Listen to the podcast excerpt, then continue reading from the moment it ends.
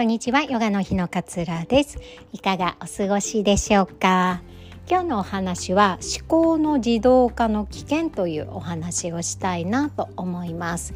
私たちはね1日7万回の思考を繰り返しているなんていうふうに言われていますね。1日7万回ってすごい数ですよね。でも気づいたら考えてるし 気づいたらいろいろ妄想しているし 気づいたらなんか過去のことまた思い出していたりとかもう本当に7万回ぐらいね当てはまるかもしれないななんていうふうに感じる方もいらっしゃるんじゃないのかなっていうふうに思います。考えることを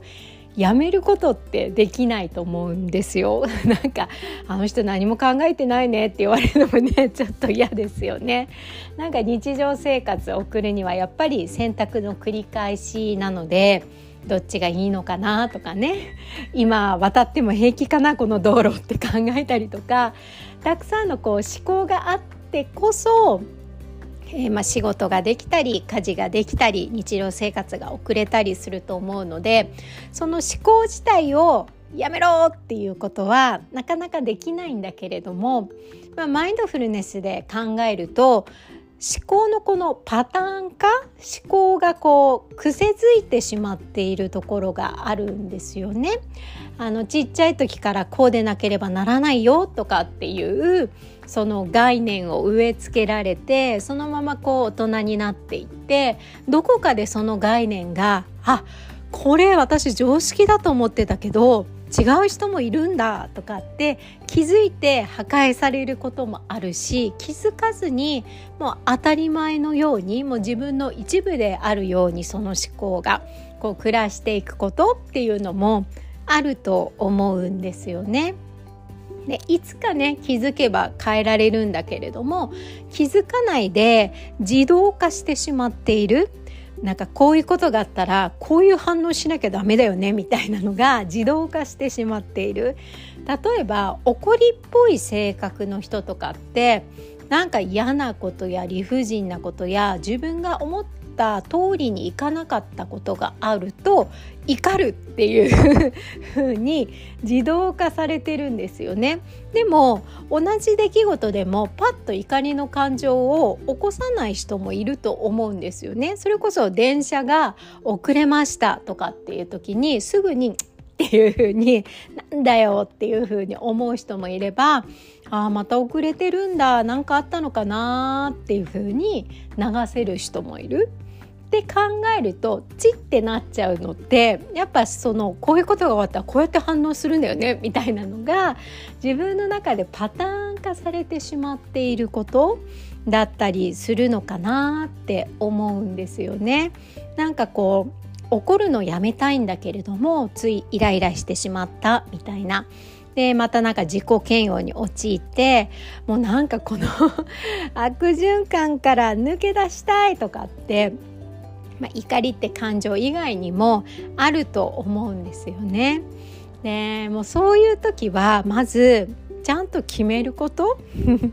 この悪循環からもう自分は抜け出せるんだっていうふうにこう信念を持って決めるっていうことがすごく大切だと思うんですよね。でも私たちって癖化しちゃってパターン化しちゃってると変えたいって思うけどまた多分こういう風になっちゃうんだろうな私っていう風になんかどっかで諦めモード？もうこれ癖だし自分の性格だし例えば心配性とかもあまた心配しすぎちゃった。もう変えたいな。心配ばっかりして疲れちゃうな。とかって思うんだけれどもまた繰り返してあまた心配しているってなるんですよね。であこれもう心配するの変えたいの変えたいのって思うんだけれども多分心の中ではこれもう私の性格だからどうしようもないよねってもう何十年と心配しながら生きてきたから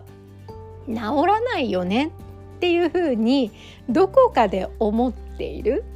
で心配することイコール悪いことばかりじゃないなっていうふうに思っていたりもすると思うんですよ。心配することでこう予防線が張れたりとかなんか心配することでなんか自分がちょっと安心するとかっていうような、まあ、そういう感情ちょっとしたこうベネフィット心配しなかったらもっときっとひどいことが起こってしまうかもしれないからとりあえずいつものように心配しておこうみたいなのが結構癖化なんだと思うんですよね。で人って変えられるって思っていない限り絶対変えられないんですよ。ね 絶対できるっていうふうに思っていない限りそっちに何でしょうね思考とかそっちへの思考の選択が進んでいかないんですよね。どこかでだってできないし無理だしいや私も何十年この性格だしって思っちゃっていると。でもこの思考を自動化するってすごく危険でマインドフルネス的には立ち止まって今この瞬間に起こっていることを見て自分でさらにこう選択していくっていう感覚。から自動化しちゃっていると視野もこう狭くなってしまうしこう自由がなくなるんですよねどうせこうなんだからどうせこっちなんだからって思っちゃっているから自分の中でこう選択肢がこう広がらないこう不自由な状態を自分でこう作り出しちゃっているっていう状態だと思うんです。だからこそまずはもうこれやめにするっていうふうにこうしっかりと心に決めてもらいたいんですよね。でそのパターン化なのでまた繰り返すんだけれどもこの自分にとってねあのやめたいって思う思考がやってきた時じゃあ自分はどうするの？っていうのを例えばこうする例えばこうする例えばこうするみたいなのをなんかメモとかねジャーナリングみたいにこう書き留めてもらっておいてそれをその都度自動化の波がやってきたら自動化のこれを切って